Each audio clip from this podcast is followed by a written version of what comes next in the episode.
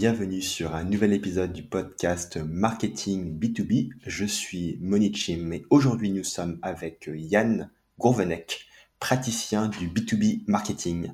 Salut Yann, comment vas-tu? Salut Moni, très bien et toi? Ça va très bien. Merci beaucoup de nous rejoindre sur le podcast. Je vais te laisser te présenter pour les gens de l'audience qui ne te connaissent pas encore. Voilà. Euh, je vais être obligé de parler de moi, là, j'aime pas trop. hein.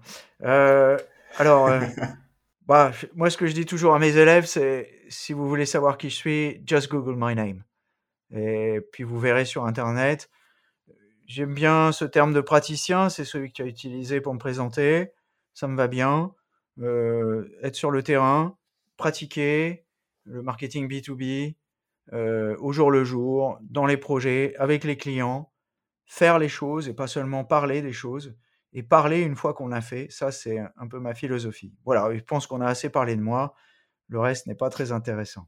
Ok Yann, allons-y. Quels sont selon toi les plus grands défis dans le marketing B2B en 2023 Alors indiscutablement, puisque mon métier euh, est le content marketing, euh, le content shock, ce qui a été euh, popularisé par Mark Schaeffer euh, en 2014. En gros, la masse de contenu, j'allais dire de mauvaise qualité. Alors bien sûr, on peut toujours débattre de savoir ce que c'est du contenu de bonne qualité et de mauvaise qualité, mais enfin c'est vrai que beaucoup de contenu SEO, trop de contenu SEO, qui est certainement très pénalisé d'ailleurs, mais bon, euh, peu importe. Trop de contenu de, de milieu de terrain et euh, une saturation euh, sur les sujets sur les sujets bas de gamme. Alors sur les sujets de vente complexe en marketing B2B, qui sont plutôt ma spécialité, donc c'est des sujets en général qui sont mal documentés, Mhm. mal expliqués ou, ou mal euh, mal mis en avant. Euh, bah là justement, il faut euh, comme dit Mark Schaeffer, créer soi-même son content shock, et être capable de sortir du lot. Donc je pense que ça, c'est un des plus grands défis. Mais en fait, c'est pas le seul, c'est surtout de lier le contenu au business. D'ailleurs, Ouais. chez Forrester, euh, Nicky Briggs, que je vais pas tarder à interroger d'ailleurs pour interviewer sur, euh, sur mon podcast euh, euh, pour, pour justement décrire sa vision du marketing B2B, le, le dit. toutes les tentatives de génération de leads telles qu'on les connaît classiquement sont des, des échecs assez patents, surtout au Royaume-Uni où ils ont beaucoup plus d'avance que nous, donc ils, ils, ont, ils voient les choses beaucoup plus, beaucoup plus clairement qu'en France où on découvre beaucoup. Et donc ils en sont plus là, on n'en est plus du, au lead, on en est au deal. Donc, euh, il va falloir travailler véritablement, euh, aller au-delà du marketing, en fait, euh, et, et aller sur la vente. Et alors là, on commence à rigoler parce que il ne manque pas de comiques qui nous parlent de ce marketing et qui nous écrivent des superbes articles là-dessus. Mais sur le terrain, ce qu'on voit, c'est, et, et là, je, mettons notre ceinture, tu fais une proposition à un client, tu lui expliques, bon voilà, il y a la vente, il y a le marketing, on va travailler ensemble, on va coacher les vendeurs et on va utiliser le, marketing et le contenu pour vendre. Et là, Mhm. on te dit, ah oui, oui, oui, c'est exactement ce qu'il faut faire, mais ça, c'est la vente, c'est pas le marketing. Donc, en, en gros, bah, euh, retour vers le futur. Euh, pour faire du marketing, il va falloir faire bouger les organisations. Non, faut pas faire bouger les organisations, il faut faire bouger les lignes à l'intérieur des organisations sans les changer. Et alors là, bon, ben, c'est comme tout changement. Et là, je te parle même pas de clients français, hein, donc, euh, parce que les Français sont à l'ouest en, en sales enablement, ils viennent de découvrir. Donc, euh, je parle de clients britanniques ou américains. On en est encore là. Donc, derrière tout le blabla, c'est un peu comme ChatGPT-3, derrière tout le blabla, euh, il y a la réalité du terrain. La réalité du terrain, ben, c'est que euh, c'est pas ce qu'on croit. Ouais. on appuie sur un bouton et a miracle occurs, comme on dit en bon français. Bah non, en fait, non, non, c'est pas. Il suffit pas de faire des incantations au marketing. Il faut le vivre. C'est d'ailleurs ce qu'on a fait avec euh, Yves Blandiou. Alors nous, on a fait l'inverse, comme je dis, on est des praticiens. euh, on a mis ça dans un cours, mais on a fait le cours après avoir fait le business, hein, pas avant. et on a appelé ça renverser la logique de la vente. Et ça, euh, ça va être vraiment le gros, gros, gros challenge. Enfin, dans le temps, il y avait la vente complexe. Donc, ça veut dire, il y avait les gens qui vendaient des gommes, des crayons, euh, et ça, c'était facile. Enfin, relativement facile. Et puis, il y avait les gens qui vendaient des centrales nucléaires. J'exagère. Et puis, il y avait entre-temps, entre, entre deux, il y avait des choses, euh, bah, toute une gradation. Parce que marketing B2B, ça veut rien dire. hein. Vente B2B, ça veut rien dire. Quand je Mhm. vends euh, des services de conseil, par exemple, c'est de la vente B2B, mais ça n'a rien à voir avec de la vente consultative autour d'un produit dans le B2B et d'un produit sur mesure, d'un produit pas sur mesure. Enfin, il y a X variations marketing B2B. Mais en tous les cas, toutes les ventes, c'était d'ailleurs le rapport mmh Seismic qui est sorti, euh, j'ai commenté sur euh, Visionary Marketing il n'y a pas très longtemps, c'est toutes les ventes B2B sont devenues des ventes complexes. Et c'est ce qui explique que tous les commerciaux sont à la ramasse parce qu'ils essayent d'attaquer les clients à l'ancienne, comme s'ils allaient vendre des encyclopédies à des grands-mères. Et le problème, c'est que non, mmh. ça ne se passe plus comme ça. En fait, ça se passe pas comme ça, mais ils viennent de le découvrir. Et toutes ces ventes vont devenir des ventes complexes, donc ça va devenir une obligation de travailler en binôme avec la vente. Mieux, il va falloir que les marketeurs aillent un peu sur le terrain pour aller vendre aussi, parce qu'on peut marketing, c'est tout market, ça veut dire mettre commercialiser en français. Donc commercialiser, pour moi, c'est de la vente. Hmm. Il n'y a pas la vente et le marketing d'un côté, c'est la vente et le marketing. C'est deux disciplines qui sont dans, la même, dans le même hmm. camp, qui doivent, qui doivent marcher ensemble. Alors j'ai peut-être un peu en avance de phase, j'ai un peu l'impression de revivre la même chose que ce que j'ai vécu dans hmm. l'informatique quand je faisais de la maîtrise d'ouvrage, où on me disait, on comprend pas ce que vous faites, vous êtes commercial, euh, marketeur, ou informaticien Et je répondais tout ça en même temps. Et là, on me disait, c'est pas possible. Ben, c'est la même chose aujourd'hui. On va te dire marketing, commercial. Ah non, non, c'est pas le même département. C'est pas possible. Ben, ça va prendre 5 ans, ça va prendre 10 ans, ça va mmh. prendre 15 ans. Mais si on fait pas ça, ben, on vendra plus. Euh, on n'aura plus que des preneurs d'ordre qui sont face à des clients qui prennent le pouvoir, comme ce que j'ai vécu d'ailleurs moi quand j'étais client, puisque j'ai été client aussi pendant 15 ans. Donc vraiment ce binôme vente-marketing va être vraiment indispensable et il va falloir, ce que j'ai appelé mmh. Plein de fois, vie ma vie, c'est même plus que vie ma vie, quoi. C'est, va, va sur le terrain, faire les choses. Le marketeur doit apprendre à vendre, le vendeur doit aussi apprendre à ce que c'est le marketing et arrêter de dire que c'est mmh. débile. Et, mmh. et puis, il faut, moi je pense que si ça passe, tout ça, ça passe par une compensation euh, monétaire, parce que bon, ben, c'est de la vente, et la vente, quoi qu'on en dise, il faut la rémunérer. Et, le marketeur doit être rémunéré sur la vente quand il est sur des affaires. Moi, j'ai été sur des affaires de plusieurs centaines de millions d'euros. J'ai eu des actions décisives sur ces, mmh. plus que décisives d'ailleurs, parce que parfois contribuer plus que largement à formaliser la vente, voire même à, faire qu'elle soit possible. Et à la fin, j'ai eu le droit à un jus d'orange, parce que je ne bois pas d'alcool. Sinon, on m'aurait offert un verre de champagne. Mais eh ben, je trouve que c'est pas normal. C'est pas normal. J'avais le droit à ma commission, comme, comme mmh. toujours. bon, je suis retourné faire des conseils pour gagner de l'argent. L'éthique et la responsabilité vont être aussi indispensables, parce qu'il va falloir faire tout ça. Il va falloir être beaucoup plus performant dans la vente, être beaucoup plus lié marketing et la vente, mais aussi le faire de manière éthique et responsable. Bah oui, parce qu'on a une période où, où il faut se poser ces questions-là. Alors bon, je suis pas, je suis pas très optimiste hein, euh, pour euh, euh, ce que certains appellent la transition écologique qui n'existe pas, la transition énergétique qui n'existe pas plus. Donc je suis pas super optimiste, mais bon, il faut le faire parce qu'il faut y croire, et surtout d'un point de vue éthique. C'est mon histoire. À chaque fois, j'ai des camarades qui me traitent de vierge effarouché, mais je pense l'éthique, c'est quelque chose de vraiment important et auquel je ne déroge jamais. Notamment dans mon métier, l'éthique de transparence pour le, les métiers d'influence, de, contenu et de marketing. Bon, mais le plus gros défi dans les entreprises euh, en marketing B2B, c'est un, un, défi de maturité numérique. On va y revenir parce que euh, d'ailleurs, j'organise un, webinaire la semaine prochaine euh, autour d'un livre blanc qu'on a produit pour MR6, filiale de SAP. Mais je crois que là, c'est vraiment peut mieux faire, comme disait mon vieux prof de maths. Euh, il y a vraiment du, boulot, quoi. Ouais, c'est clair. Ouais, c'est, vraiment un développement intéressant que, que tu as fait donc, sur deux grands axes. Le premier, bah, sur la, la cacophonie et euh, l'explosion des contenus, où faut faire face à la réalité. Et la plupart des contenus qu'on voit, bah, ils sont fins, pas très quali, pas très pertinents, un peu ennuyeux, etc. Euh, donc clairement, là, c'est c'est un, gros, euh, c'est un gros souci à, gérer pour toutes les entreprises. Hein, et, euh, et l'autre, c'est par rapport à l'alignement, effectivement, euh, l'alignement sales marketing, qui, dans la pratique, n'est pas réalisé. En fait, on a des, des, équipes qui, qui, vont se. Il y, a des clichés. Voilà, les marketeurs, ils s'imaginent que les sales, ils passent leur temps à, inviter leurs clients au restaurant, et les sales, ils s'imaginent que les marketeurs, ils ils ont des crayons de couleur, ils font des plaquettes et c'est tout. Ouais. Bon, je Bah, grossis j'ai un peu j'ai le des trait. crayons de couleur aussi d'ailleurs. j'ai-. J'en ai aussi plein. Mais, euh, mais ouais, c'est vraiment un énorme sujet, cet, cet alignement des équipes. Et effectivement, par rapport aux incentives, euh, c'est vrai que pourquoi on a d'un côté euh, des sales qui vont closer la vente, entre guillemets, et ils vont être rémunérés, alors que peut-être le marketeur, pour avoir effectué 50, voire même plus, euh, des points de contact et des points d'influence envers le, le prospect, euh, il a zéro. Oui. Donc effectivement, euh, oui. comment on fait pour rémunérer ça? Comment on fait pour incentiviser les équipes et les aligner? Parce que surtout que en ABM, tu es dans l'équipe de vente, tu es face aux clients ou ou aux partenaires, tu es sur le- dans les meetings commerciaux, euh, tu orientes le, le- le discours, euh, tu constitues euh, le discours avec les commerciaux, voire même c'est toi qui l'écris. Enfin bon, euh, euh, moi je me souviens sur une affaire, euh, une affaire avec euh, HP.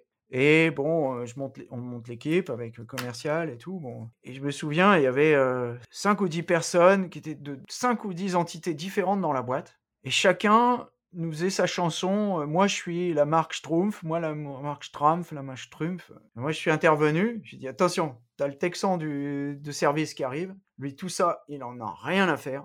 Il veut voir groupe machin chose. Et donc, euh, c'est comme ça, j'ai fait groupe Orange, euh, peut-être 10 ans avant qu'il sorte le nom groupe Orange. Et dans une affaire, j'ai dit, ok, bon, toi, t'es Quant, tu te tais, t'es groupe Orange. Toi, t'es Orange Business Service, t'es groupe Orange. Toi, t'es machin Wholesale, groupe Orange. Et tu te tais, groupe Orange. Et tout le monde s'est mis à groupe, faire groupe Orange. Le taxan est arrivé. On lui a dit Orange Group, Orange Group, Orange Group. À la fin, il a dit Yeah, Orange Group. Au revoir. Terminé. L'affaire n'était pas signée, mais on avait passé le test. On avait passé. Lui, il était là pour voir si on était Mhm. cohérent, compétent. Et, et si on était mon- monté en, en montrant euh, l'obscénité de notre organisation, comme disait un de nos clients, bah, c'était foutu. Donc, euh, il fa... bah voilà, Bah, ça c'est un exemple de, de marketing décisif. C'est rien, c'est de la com, c'est un mot qui change. Un mot qui change. Un mot, Hmm. 150 millions d'euros derrière. Eh oui, c'est un mot à 150 millions d'euros. C'est cher. Je, je sais que toutes les organisations sont, euh, sont différentes, mais euh, est-ce que tu aurais euh, peut-être quelques conseils à donner pour mieux aligner les équipes sales et marketing? Est-ce qu'il y a pour toi des fondamentaux? Bah déjà, un, c'est bien connaître le métier des autres, d'arrêter de le juger et de manière caricaturale, comme tu l'as dit, c'est tout à fait juste. Du respect et du professionnalisme. On est ensemble, on doit gagner ensemble, on est comme dans l'équipe de rugby, on s'en fout qu'il y en ait Hmm. un qui soit talonneur et l'autre qui soit demi de mêlée. On se tire les coudes, on se tient les coudes Hmm. et on marque euh, le- l'essai ensemble. Ouais. C'est comme du sport. Donc on arrête de se tirer dans les pattes bêtement. On gagne ensemble, on perd ensemble. Ensuite, Ouais. euh, voilà, et, et, je pense que c'est euh, voilà, il n'y a pas un, qui est au-dessus de l'autre. Euh, il faut voir aussi comment euh, le commercial peut tirer profit du marketeur. Moi, j'ai vu quand j'étais chez Philips il y a déjà quelques années. Mais bon, on faisait intervenir le marketeur de service pour aller chez le client. Le client il avait des petites lumières dans les yeux parce que ah, il venait voir le chef produit, il pouvait influer sur la sur la roadmap, il, donnait ses conseils. Au passage, d'ailleurs, il, donnait toutes les billes du concurrent au marketeur. Bon, le lendemain, il donnait toutes les billes du marketeur au concurrent. Mais enfin bon, au moins, comme ça, les clients, ils sont ils sont ils sont fidèles jusqu'à un certain point. Mais au moins, derrière, c'était systématique. Quand le, le marketeur était passé, schlac, on leur collait 2000, 3000 rasoirs, parce que bon, voilà, on avait fait le, on avait fait le numéro de claquette, on était venu euh, valoriser le client, donc le client se sentait euh, valorisé, il se sentait bien, donc il avait le porte-monnaie délié et il était prêt à, à se mettre à table et à acheter son paquet de rasoirs. Et au lieu d'en acheter 100, il en achetait 3000. Voilà, bah, c'est voilà un moyen de d'utiliser le, le marketeur. Le marketeur, il est là aussi pour vous valoriser. Hein. C'est pas seulement un, un abruti qui fait des contenus qu'on comprend pas. C'est c'est quelqu'un qui est là aussi pour vous aider à commercialiser, à mettre sur le terrain les produits, et les vendre. Voilà. Hmm. Et puis vice versa, euh, sans commercial, euh, ben, une boîte n'est rien. Alors après, il y a des commerciaux qui se prennent la tête et puis qui, qui, qui, qui croient qu'ils sont les dieux. Ceux-là, il faut les remettre à leur place. Mais moi, je pense que c'est une question de, franchement, de management. Et puis Mm. finalement, pour répondre à ta question sur euh, les organisations sont toutes différentes, vraiment, en fait, elles sont très semblables. En fait. C'est ça le problème.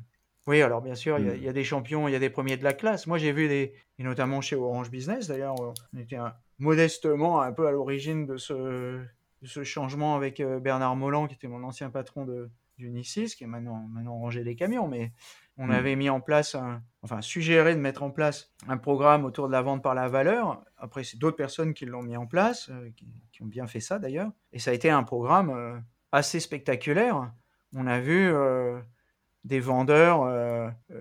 Euh, euh, et c'est pas euh, bon, c'était une entreprise qui était peut-être pas la plus à la pointe dans le domaine commercial, je dirais sur le papier. Et pourtant, j'y ai vu des choses mmh. vraiment remarquables en termes de, de, fusion vente mmh. marketing, 20 ans avant l'heure, parce que c'était dans les années 2000. Et on faisait des choses superbes. Donc mmh. c'est possible, il faut le faire. C'est possible. C'est comme le sport, il faut faire un peu la méthode cool. On peut le faire. Ouais, voilà, je suis tout à fait, je suis tout à fait d'accord avec toi et je suis tout à fait pour le fait de, de fusionner les équipes euh, au maximum avec des KPI communs, avec euh, des réunions communs, avec du brainstorming commun, la création de contenu en commun, etc. Voilà, et puis n'oubliez pas de les rémunérer aussi parce qu'ils ont droit. S'ils mouillent la chemise, ils ont C'est sûr. Ils vont en réunion client comme les autres. Ouais, carrément. Est-ce qu'il y a des erreurs dans le marketing B2B que tu vois assez souvent? Oh là là, mon pauvre. Euh, alors, en vrac. D'abord, déjà, je pense qu'il y a beaucoup qui savent pas ce que ça. Enfin, ils comprennent rien, quoi. Enfin, ils comprennent pas le numérique. Comprennent pas. Euh, ils sont dans des, dans des logiques très lentes. Ça, c'est le gros problème, la lenteur. Euh, on essaye de faire parfait. La sempiternelle euh, charte graphique. Euh, hmm. J'ai rien contre des chartes graphiques. Hein. J'ai passé ma vie à respecter les chartes graphiques. Donc, j'en ai même conçu. Donc, j'ai aucun problème avec ça. Hmm mais c'est pas un dieu à mettre sur son piédestal. Il y a plein de, il y a plein d'autres choses à côté de ça. Il faut pas passer six ans à valider un logo, quoi. C'est stupide. Euh, le, digital, il faut aller vite. Il faut se dire, euh, tiens, et si on faisait ça? Allez, crac, on le fait, hmm. on le lance, on voit, et puis si ça marche pas, on commence. Et donc, il faut avoir, je, vais utiliser un mot malheureusement euh, éculé, mais faire preuve d'agilité. C'est une philosophie, l'agilité. C'est pas une méthode, c'est une philosophie. Et il faut avoir cette philosophie. Euh, on voit une fascination pour les modes. Alors, il y a mmh. deux ans, il y a trois ans, c'était les webinaires. Maintenant, euh, maintenant bon, on a acheté le bébé avec l'eau du bain. Bon, c'est dommage d'ailleurs. Ensuite, il y a eu le métavers. Et puis après, il y a le chat GPT. Et les enfants, il faudrait se calmer un peu là. Mmh. Arrêtons, arrêtons avec les modes. Non, GPT-3 va pas vous faire une stratégie marketing en cliquant sur un bouton. Non, non et non. Le jour où ça le fait, d'accord, vous pouvez aller vous faire, aller vous rhabiller, mettre le slip de bain et partir à la plage. Vous n'aurez plus de travail. Donc c'est pas arrivé et ça ne se fera pas. Pas comme ça. Et surtout le jour où, où ChatGPT est capable de faire ça, il est capable aussi de lancer des guerres nucléaires. Donc euh, un ordinateur, ça ne pense pas, ça fait de la statistique. C'est ce qu'on lui demande de faire d'ailleurs, c'est ce qu'il sait faire. Il fait de la statistique. Mmh. Et avec peut-être un jour, si l'informatique quantique sort des limbes, ce qui n'est pas gagné, mais qui arrivera certainement un jour, lointain, bah, ça calculera encore plus vite. C'est quand ça fait des bêtises, ça fait des bêtises aussi plus vite. C'est à ça, c'est à ça que ça sert l'automatisation. Donc, il euh, faut arrêter les modes. Il faut arrêter de croire que euh, qu'en cliquant sur des boutons, on fait des choses fantastiques. Non, il faut bosser, faut bosser. Voilà. Et les outils mmh. sont des outils. De faire des actions inefficaces où on aime, bien. En fait, euh, on va, on va te faire des, des romans sur le ROI, puis la minute d'après, on va dépenser un, million d'euros sur n'importe quoi, enfin, un truc à la mode, pour se, pour se valoriser. Donc ça, on voit beaucoup. Euh, le manque d'imagination et de souplesse. Donc euh, ça revient avec la lenteur. Euh, avoir une charte graphique, ça n'empêche pas de réfléchir non plus et d'inventer des choses. Il y a plein de façons de faire. Vous pouvez trouver aussi, par exemple, faire du co-branding, ce qu'on fait souvent d'ailleurs avec des clients. Ça, permet, ça permet de la mmh. souplesse, ça permet de, de se débarrasser un peu des, lourdeurs administratives. Les fausses barbes du style j'ai pas le temps de créer du contenu. pas le temps de créer du contenu, ça veut dire que t'as pas le temps de parler à ton client. Donc, euh, ben, bah, je sais pas, va hmm. cultiver ton jardin dans ce cas-là. Pour moi, c'est pas une, on n'a pas le temps, pas le temps de faire du contenu. Si, on a le temps de faire du contenu. après, peut-être qu'on ne sait pas faire, mais si, si, on a forcément un peu de temps. Après, il faut s'organiser. Oui, je pense aussi qu'il faut devenir un full stack marketeur. C'est un peu notre plaisanterie avec euh, Hubert Kratirov, euh, euh, avec qui on est en train d'écrire le, marketing digital de à Z. Et le, full stack marketeur, bien sûr, c'est un sorte de jeu de mots foireux sur le full stack développeur, mais front-end, back-end. Il faut être à la fois technique, un peu technique, parce qu'il faut comprendre la technique. Pas, on ne demande pas de développer, on demande de comprendre un peu la technologie. Et puis, surtout, il faut être un bon marketeur, mais il faut faire les deux, il faut, faut, allier les deux, il faut arrêter de, de se bloquer sur la technologie. ah, technologie, non. D'un côté, c'est ça, c'est fabuleux. Les gens sont fascinés par Chat GPT-3, mais de l'autre côté, tu te fais traiter de geek dès que tu cliques sur, sur un lien. Enfin, c'est n'importe quoi. Donc oui, il y a beaucoup, beaucoup de, beaucoup d'erreurs. de souffrir et surtout, alors surtout, surtout, surtout en content marketing, le manque de patience. Quand on fait du content marketing, tu le sais, toi qui fais du, podcast, il faut en faire un, deux, trois, quatre, cinq, six, cent. Nous, on en a 400 des podcasts. Ça fait 20 ans que j'attends. 20 ans. Ah oui, 20 ans. C'est le désert des tartares du podcast. J'ai attendu 20 ans. Ben, aujourd'hui, je fais 100 à 200 écoutes de podcast par jour. Énorme. Bon, ben, c'est content. J'ai attendu, mais ça a réussi. Ça marche. Parce que j'étais persuadé dès le début, ça marcherait un jour. Voilà, ça y est, ça a marché.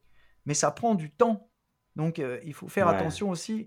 Rien ne se passe en une journée. John Deere fait du content marketing depuis 128 ans. Voilà, donc on peut le faire pareil. On peut le faire au moins pendant un an. Ah Ça, c'est vraiment un message important. C'est vraiment un message important parce que très souvent, moi, j'entends des, des, clients arriver en me disant Allez, on y va, on, bombarde à fond. Et, et, genre, on veut des résultats genre dans les, dans les 1 mois, 2 mois, 3 mois. C'est chaud, quoi. Parce que le problème, c'est que le marketing, c'est pas de la vente. Bah oui, c'est stupide. C'est parce que parce qu'ils raisonnent sous forme de campagne. Ils font des campagnes. Alors, ils croient qu'on on fait ça comme de la publicité. Euh. La publicité, c'est tu fais une campagne, zoom, zoom, et puis c'est fini. Et, le content marketing, ça marche pas comme ça. Et d'ailleurs, l'erreur suivante, c'est de tuer les bonnes idées qui marchent. Tu as un super blog qui te donne une, une super visibilité avec énormément de liens la dernière des choses à faire, c'est de le tuer. Mmh. Bah, le nombre de fois où je l'ai vu, alors bon, euh, des fois c'est au bout de 10 ans, au bout de 15 ans, mais même c'est encore plus stupide, quoi. Au bout de 10 ans, on ne tue pas son blog, on garde les liens, parce que les liens, c'est des visites. Sur Visionary Marketing, euh, bon, ça mmh. fait 28 ans, tu me diras, mais on a 100 000 liens. 100 000 liens. Je n'ai pas plus de 30% de mes visites qui viennent de Google, et c'est très bien comme ça. Voilà. Donc il ne faut pas euh, tuer les bonnes idées qui marchent. J'ai encore mmh. vu chez un organisme de formation qui utilisait, il y avait une superbe panoplie de blogs qui lui permettait de recruter des, des gens. J'ai vu ça aussi dans des écoles où on a aussi arrêté de recruter. Euh, on avait des blogs, on avait des, des e-books, on avait du marketing automation, ça marchait très bien. On a arrêté. Bon, je sais pas pourquoi. Il faut pas, euh, il faut être cohérent et puis être courageux et puis bosser et puis attendre aussi et puis pas attendre des résultats immédiats non plus. Si vous voulez des résultats immédiats, faites de la vente et faites du, de l'ABM. Voilà, pas de content. Voilà, voilà, pour moi les, les, dans mon métier, dans mon mmh. après il y a plein d'autres erreurs dans d'autres domaines, dans le e-commerce, etc. Mais là c'est je me suis réservé à mon domaine. Voilà les, les, erreurs principales que je vois. C'est, je pense qu'avec ça, la, la, mule est déjà bien chargée pour un bon moment. c'est sûr. Euh, je te rejoins complètement sur, mhm. euh, sur ce dernier point en particulier. Et euh, quelles sont selon toi les opportunités intéressantes à prendre aujourd'hui dans le domaine du marketing B2B Bon, bah, il faut, en ce moment, il faut surveiller l'IA générative parce que si tu la surveilles pas, bah, tu n'es pas au courant de ce qui se passe et comme ça change tous les jours. Alors, encore une fois, méfiez-vous de l'effet des mots et mmh, mmh, méfiez-vous mmh. du ça y est, ça a été révolutionné parce que ça, c'est. Il faut, il faut savoir raison garder et attendre.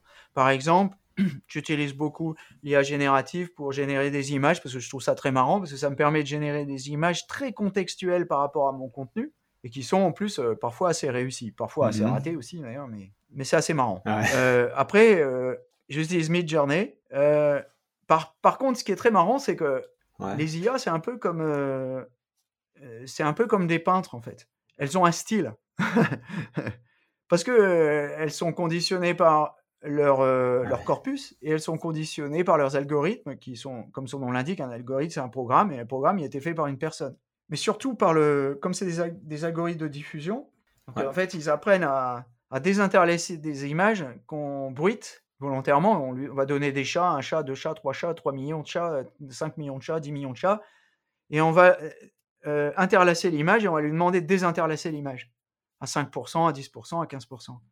Et à la fin, mmh on lui donne une image entièrement interlacée, on lui demande de la désinterlacer et d'en déduire un chat. Et c'est là que, comme disaient les mmh. ingénieurs, il, hallucine un chat. C'est-à-dire, il va prendre un chat qui est dans, la, dans le paquet et puis il va inventer un chat. Et, c'est pour ça que c'est assez brillant. Mais en même temps, faut pas croire que le chat, il vient de nulle part. Et si on prend un chat qui a été dessiné, ben, il vient de quelque Hmm. part. Il va s'inspirer.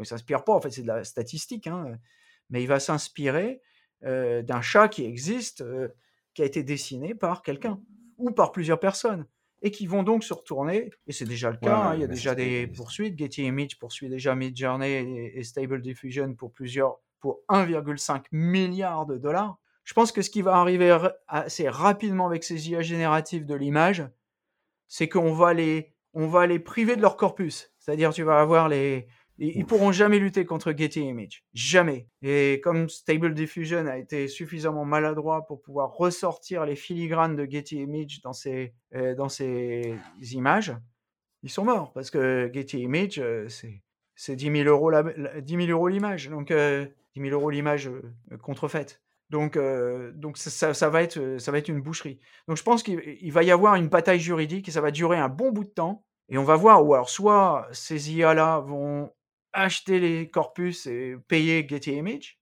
ce qui est possible aussi, soit ils vont les, les expurger. Bon, et puis euh, il faut voir le truc s'installer dans le temps. Par exemple, moi je vois au bout d'un moment une certaine lassitude sur ces images. C'est je génère toutes mes images avec Midjourney, ça va devenir très lassant. Donc il faut que je varie mes prompts Ouais. pour pas avoir toujours les mêmes styles d'images. C'est intéressant. Mais est-ce que ça remplace les images? Non, non, ça remplace pas les images parce qu'on peut pas les manipuler non plus de la même manière. On peut pas faire exactement ce qu'on veut. Des fois, il comprend pas ce qu'on dit. Enfin, quand on charge le prompt trop, il comprend plus non plus. Et alors sur l'aspect textuel, moi je trouve ça beaucoup Ouais. plus beaucoup plus trompeur. Parce que oui, ça, parce que ça donne une, une impression de qualité alors que c'est vraiment de la daube. quoi. Alors ça ça sera peut-être pas toujours, hein, mais ça reste de la statistique. Or, euh, Hmm. inventer statistiquement un texte, bah, qu'est-ce qu'il fait? Il prend le milieu, le milieu du chemin et puis il fait un peu comme c'était ce matin dans, dans à 7h14 dans, Mhm. euh, dans l'émission de Guillaume Erner sur France Culture où il a demandé euh, qu'est-ce que c'est 7h, 7h14 à ChatGPT3 qui lui a raconté n'importe quoi. Et dès qu'on prend des sujets un peu complexes, il raconte n'importe quoi avec des phrases à peu près bien construites, mais qui fait n'im- n'importe quoi. Il fait une sorte de, réponse, bizarre. Je pense que le, le principal moi j'ai essayé de l'utiliser dans des, dans des contextes professionnels, c'est-à-dire je prends un texte, j'essaie de le résumer, parce qu'on m'a dit ça sait faire des résumés de texte. Non, correction.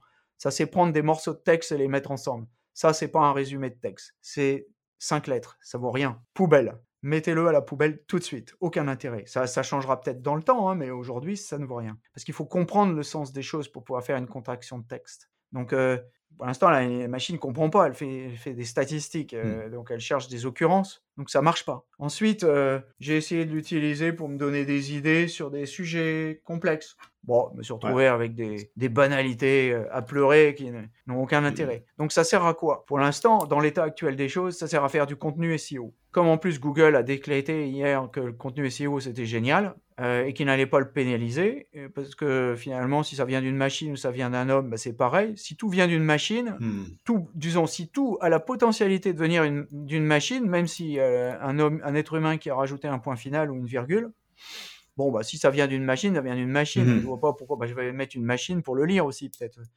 Ça n'a plus aucun intérêt. Donc, je pense que à terme, ça va redonner du poil de la bête aux médias. C'est pour ça d'ailleurs, Visionary Marketing évolue vers un statut de média. Il a un statut de média d'ailleurs. Parce que euh, à partir du moment où n'importe qui peut faire n'importe Mm. quoi sur n'importe quoi, on a besoin d'aller chercher des sources sûres. Quand n'importe qui raconte n'importe quoi sur l'économie, j'achète un abonnement aux échos. Parce que là, bah, des fois, je suis peut-être pas d'accord avec tout, mais au moins je sais que ce sont des gens sérieux.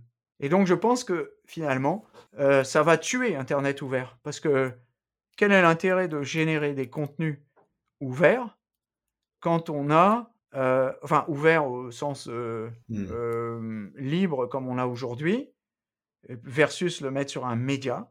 Bah non, parce qu'il faudra plutôt le mettre sur un média, parce qu'il y aura quelqu'un qui l'aura vérifié, qui aura regardé que c'est bien toi qui l'as écrit, que ça a un sens Hmm. et qu'on sera allé au-delà de la superficialité. Et ça va obliger à monter d'un cran dans la qualité du contenu. Tous les contenus euh, légers, comme tu disais tout à l'heure, bah, tout ça, Hmm. si, si, si c'est pour s'abaisser au niveau d'une machine, une machine fera aussi bien que vous. Si pour écrire des banalités, ah, euh, les gens achètent de plus en plus, le mobile fait de plus en plus. bon, ok, on s'en fout. Ça, ça n'a pas de sens. ça n'a aucun intérêt. Croiser des chiffres, croiser des machins, croiser des, des analyses, faire des analyses en profondeur, être capable de prévoir, de faire des scénarios pour l'avenir, qui soient des scénarios sensés, pas des scénarios statistiques. Une machine sait faire. Donc ça, je pense que ça a encore un avenir, mais il faut surveiller ce truc-là, mais ça pose plein de problèmes, des problèmes de copyright, des problèmes, des problèmes d'éthique, des problèmes de simplement de la place de l'homme dans la société, parce que on en est à, c'est des balbutiements. Ces technologies-là, elles sont anciennes. GPT, GPT, mais ça fait déjà trois ans que j'en parle, donc c'est toujours pareil, il tombe toujours du placard à la dernière minute. Mais c'est déjà une vieille technologie qui est déjà dépassée. Il y a déjà des outils qui existent depuis longtemps, comme Writer par exemple, mais il y en a plein, il y en a plein d'autres. Après, euh, je ne surestime, je sous-estime pas la fainéantise des hommes. Euh, faire un prompt de qualité, c'est compliqué. Donc, euh, je sens que beaucoup se fatigueront pas, et quand ils essaieront des choses très basiques, ben, on arrivera à un résultat vraiment très pourri. Après, est-ce que j'ai besoin d'un d'une IA pour aller chercher de l'information dans un moteur de recherche, comme, comme a l'air de nous faire croire Google. Enfin, assez mal, puisqu'ils viennent de perdre énormément d'argent en bourse parce, avec les bourdes qu'ils ont mmh réalisées sur leur IA. Là. Je pense que déjà Google est en train d'arriver au, bout du bout. Ils ont, ils savent plus développer, ils sont disruptés.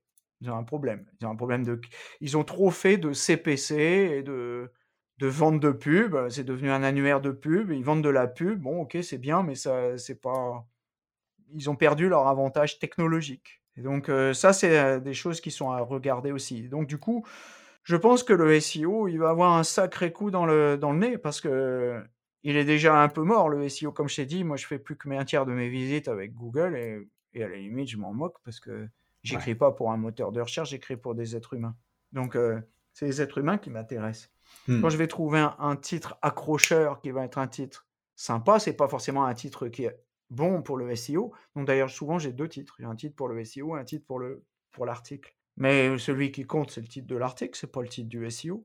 Donc mmh. le SEO, à mon avis, il va avoir du souci à se faire. Alors surtout, je crois que on, est dans la dans la fin des moteurs de recherche en fait. On est dans les moteurs de des, moteurs pour trouver, qui ne sont pas des moteurs de recherche. Et puis, un des, challenges, des, des, opportunités à prendre, ça va être de créer sa content factory. Mais une des limites que je vois à ça, c'est qu'aux États-Unis, ils mmh. en ont. Donc, ils créent des contenus, ça leur coûte très très cher. Il faut des contenus pour le monde entier. Et c'est souvent des contenus qui ne sont pas très profonds, qui sont un peu des contenus SEO. Ils n'ont pas, justement, ils connaissent pas bien Internet, donc ils font toutes les erreurs que j'ai décrites en haut, la lenteur, l'incompréhension du domaine. ils, ils, ont comme ils sont pas bons, ils sont pas des, sont pas des full stack marketeurs, leur blog est, foireux, il est mal référencé, ils séparent pas les, informations de produits des informations de blog. Enfin bon, donc ils ont des, ils ont des, content factory, mais ils savent pas bien les utiliser, ils savent pas bien les faire marcher, ils savent pas, ils, savent pas. il y a besoin de savoir faire fonctionner ça. C'est, c'est un métier. C'est le mien depuis 30 ans, donc je connais, connais un peu. Mais voilà, donc ça, c'est un gros challenge. Euh, et puis, si vous ne savez pas faire, il faut faire de l'UGC. Pour moi, c'est pas nouveau, j'en fais depuis des, années, depuis 30 ans aussi. Mais euh, c'est quelque chose que les marketeurs ne savent pas bien faire parce que ça demande de motiver les autres et ça, on ne sait pas bien faire. Mmh. Donc, euh, quand on sait faire, ça marche. Et si on ne sait pas faire, ça ne marche pas bien. Voilà ce que je peux dire sur les opportunités à prendre. Opportunités et risques, du coup. Oui.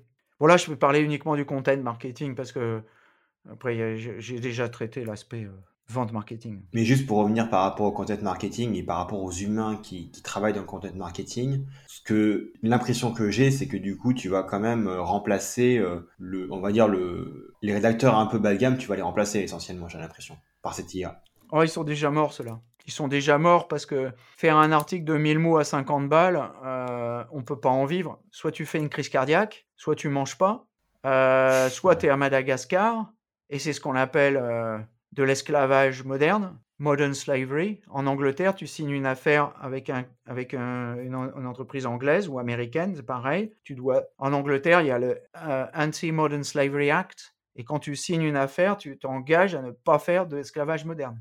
Donc, euh, Donc, tu n'as pas le droit à Fiverr, tu n'as pas le droit à Amazon Tuck, tu n'as pas le droit à ce genre de choses. Ah ouais. De facto, tout ça, tous ces contenus bas de gamme, ils seront remplacés par du SEO automatique. Ça existe déjà depuis longtemps, le contenu automatique. hein. Le contenu à base, pour les bases de données, dans l'immobilier, dans l'analyse financière, tout ce qui est... Là, maintenant, c'est les, les études de marché euh, pour comparer des chiffres. Et puis, bon, bah, c'est- assez basique. euh, Ça, euh, l'IA a un sens parce que c'est très rébarbatif. Et, euh, appartement avec vue sur la tour Eiffel, tu as, un champ dans une base de données, euh, tu sais qu'il y a une vue sur la tour Eiffel et tu fais une jolie phrase avec, qui est une phrase statistique, mais qui marche. Donc ça, c'est logique. Voilà, mais oui, tous ces contenus-là, ils sont morts. Mort, mort, mort. D'ailleurs, euh, j'avais des sollicitations en Ouais. permanence euh, sur Visionary Marketing depuis ChatGPT Free, j'en ai plus du tout. ils sont tous morts. Ouais. Ils sont en train de, ils sont en train de fourbir leurs armes là. Ils vont tous acheter ChatGPT Free, euh, se mettre à générer des prompts Hmm. comme, de- comme des bêtes. Ils vont en produire des centaines, des milliers, générer des millions de pages de backlinks qui seront immédiatement pénalisés par Hmm. les moteurs de recherche. Hmm. Aucun sens, aucun intérêt. Est-ce que euh, est-ce que tu as des retours d'expérience à partager aujourd'hui euh, ou des méthodes que tu as envie de partager aujourd'hui avec l'audience? On en a plein. D'ailleurs, il faudra attendre un peu le mois de septembre qu'on sorte, enfin si on est à l'heure, qu'on sorte le nouveau livre qu'on est en train d'écrire avec Hubert Kratirov, qui va s'appeler Le marketing digital de arrobase à Z et qui sortira chez Erol. Et puis sinon, moi j'ai un Mhm. conseil, c'est un conseil unique, facile à retenir. Pragmatisme, innovation et feuille blanche. Le meilleur outil numérique, c'est le cerveau. Il y a les yeux aussi, c'est pas mal non plus. Il faut regarder. Ouais, ouais. réfléchir avec son cerveau, c'est pas mal non plus. Plutôt que de réfléchir avec GPT. Il faut, garder, savoir raison garder. Et, et puis embrasser les nouvelles technologies sans en avoir peur. De toute façon, euh, ça, la peur n'évite jamais le danger. hein. Puis bon, l'informatique est suffisamment foireuse dans bien de domaines. Mais c'est, et c'est un vieil informaticien qui vous parle. Pour, euh, bon, enfin, il y a des- encore des trous dans la raquette. Est-ce qu'il y a euh, une chose par rapport au marketing dans laquelle tu as changé d'avis? Alors, en fait, euh, j'ai eu une, une longue carrière de. bah, j'ai fait plein de métiers. Moi, été commercial, puis après, j'ai fait ce qu'on appelle la maîtrise d'ouvrage et, et de la conduite du changement. J'ai mis en place des systèmes d'information pour les commerciaux pendant longtemps. Et puis après, je suis revenu au marketing. Et quand je suis revenu au marketing, euh, je suis tombé sur le directeur du conseil euh, d'Unisys, Hen- Henri Egea, pour pas le nommer. Il est décédé maintenant, mais c'est quelqu'un qui nous a beaucoup marqué. Alors, on, s'en souvient et on pense à lui. Et euh, il était un peu fou. hein. Comme souvent les gens géniaux, un peu fou. Et je le vois et il me dit euh, Qu'est-ce que c'est le marketing? Alors moi, je lui dis bah, Je récite ma euh, c'est le 4P euh, produit, place, promotion, etc. Euh, et il me dit T'as rien compris. Rien compris. Le marketing, c'est apprendre à marcher en marchant. Et alors, et alors il, nous a appris ce qu'on appelle la l'approche par la complexité, qui était très inspirée des travaux d'Edgar Morin. Il nous apprend que les choses ne sont pas blanches ni noires, qu'elles sont blanches et noires, ce qu'on appelle dialogique chez Edgar Morin, qu'elles sont récursives, c'est-à-dire que les choses euh, évoluent, elles font changer des choses qui font changer les choses. Euh, on est typiquement là-dedans avec ChatGPT-3, c'est en train de faire changer Mhm. des choses qui font changer ChatGPT-3, qui font changer des choses qui font etc. etc. C'est assez amusant, Hmm. finalement, quand on y réfléchit. Et donc, ça m'a changé ma vie, bah oui, bah oui, ça m'a changé ma vie. Et puis, euh, il m'a fait découvrir un, bouquin incroyable qui s'appelait Le Néo-Marketing de, de Bado et Kova, et Bernard Kova, d'ailleurs, devenu un ami depuis. C'est un bouquin qui est un peu ancien, mais qui décrivait euh, la quasi-totalité des changements socio-économiques qu'on a vécu ces dernières années. Et il, avait, il a vu ça il y a Wow. 30 ans. C'était. Il y a des gens qui voient loin, Clairement. très loin. Maffezoli, euh, toutes les démarches des sociologues euh, proches des, des, des nouvelles approches du marketing qui sont, qui sont très puissants, qui ont, qui ont façonné le monde d'aujourd'hui. Si tu avais un seul livre à recommander, ce serait quoi? Alors, si j'avais euh, un seul livre, euh, moi j'en avais plusieurs, mais enfin bon, euh, alors je vais en recommander plusieurs quand même. Ah, je vais bon. recommander, euh, euh, alors, de, de Scott Birken, euh, c'est Myths of Innovation. C'est un vieux bouquin, ça date de 2010, mais euh, qui est essentiel. Euh, le Myths of Innovation. Il y en a 10, euh, ils sont, résu- ils sont résumés sur mon, sur mon site si vous avez la flemme, mais je vous le conseille. Ok, bah, j'irai voir sur ton site. il y a un autre bouquin qui est indispensable pour les marketeurs, c'est How Brands Grow. C'est plus du B2C, mais enfin bon, il y a des principes de base qui sont importants, qui vous permettent de revenir aux fondamentaux, et notamment revenir aux, statistiques qui permettent d'éviter de dire des bêtises. Mmh je conseille également le chapitre 7, c'est assez précis, hein, de Net Gain, qui est encore un plus vieux bouquin qui date de 97, mais qui est véritablement fondamental puisqu'il décrit la méthode du jardinier, qui est la, méthode, une, méthode d'approche de, facilitation de marketing communautaire. Et puis euh, surtout, euh, Word of Mouth Marketing de euh, Andy Sonovitz. Et puis peut-être aussi Contagious de Jonah Berger, qui est un petit peu plus récent. Parce que c'est les, bouquins de marketing de bouche à oreille. Voilà. Et puis s'il y a un, un marketeur à conseiller euh, pour les blogs, ce serait Mark Schaeffer avec son blog euh, Business Grow. Bon bah super, merci beaucoup pour euh, toutes les recos et surtout merci pour toutes les pépites que tu as apportées pendant cet épisode. Comment ça se passe si les gens ils veulent savoir plus sur toi et sur ce que tu fais? Bah voilà, ils, me vont sur LinkedIn, ils me font un petit coucou et on sympathise, on discute et plus si affinité. Ok, super. Je mettrai le lien dans la description du podcast. Merci beaucoup Yann. Super. À bientôt. Merci à toi. À bientôt.